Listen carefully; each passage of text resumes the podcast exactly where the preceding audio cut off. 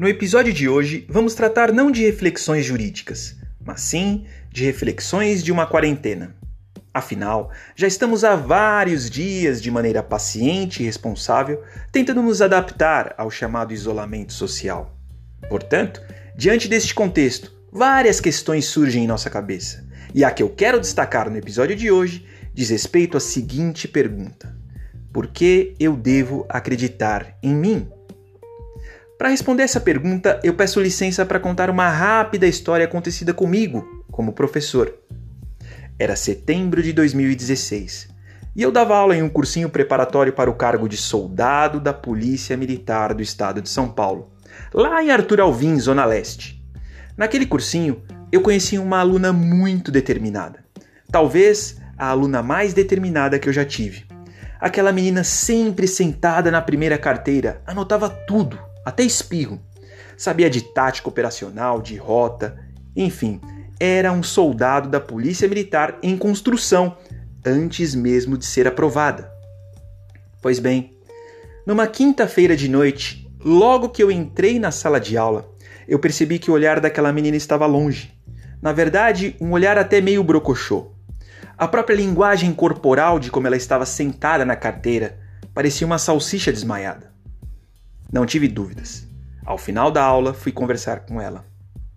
Ela me disse que na semana anterior o professor de português havia afirmado para ela que quem tinha tatuagens não passava no concurso da PM. E como ela tinha duas tatuagens, uma em cada ombro, não haveria mais nenhum sentido para qualquer esforço dela. Ela havia desistido do projeto. Na hora eu não soube o que responder, mas confesso que voltei no metrô, estação por estação, pensando no que eu podia fazer para reverter aquele cenário. Uma coisa eu sabia: eu poderia ser Celso Antônio Bandeira de Melo, o maior professor de direito administrativo vivo deste país, que não ia adiantar. O que eu precisava era fazer com que ela, aquela menina voltasse a acreditar em si mesma. Eu tinha que mostrar o outro lado da moeda.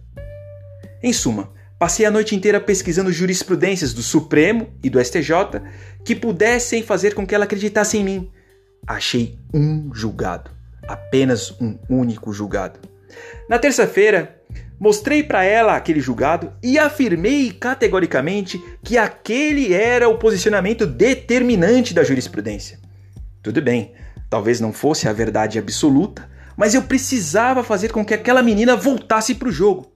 Enfim, ela acreditou em mim e voltou para o jogo. Passados alguns anos, estava já dentro do meu tribunal em que trabalho, na agência bancária, pagando uma conta. E a vigilante da agência bancária me chamou: Professor, tudo bem? Se lembra daquela moça das tatuagens que estudava conosco? Eu disse que sim. E ela me informou que essa menina havia acabado de ser aprovada e nomeada como soldado da Polícia Militar do Estado de São Paulo. Moral da história: não espere que alguém diga para você que você tem condições e competência para fazer algo. Até mesmo porque a fila do outro lado vai estar lotada para te dizer o contrário, que você não tem condições, que aquilo não é para você, que você é velho demais. Em suma, eu acredito que cada um de nós possua dentro de si um botão. O botão da fé em si mesmo. E aqueles que verdadeiramente conseguem apertar o botão, sai da frente, porque as coisas acontece. Portanto, se você concorda com a reflexão deste episódio, eu te proponho humildemente uma sugestão. Vá para um canto isolado agora e jogue os dois joelhos no chão e agradeça. Agradeça pelo fato de estar vivo, porque pelo simples fato de estar vivo, pelo menos a chance você tem de reverter tudo que não está bem na sua vida. Pelo simples fato de estar vivo, você tem pelo menos a chance de conquistar os sonhos que estão dentro do seu coração. Muitos deles ninguém sabe, só você. E depois disso, vá diretamente ao espelho e fique lá se olhando. Olha bem firme na bolinha preta dos seus olhos e só saia de lá quando você tiver a certeza de que o maior presente que Deus te deu e que é a solução da maioria dos seus problemas é você mesmo.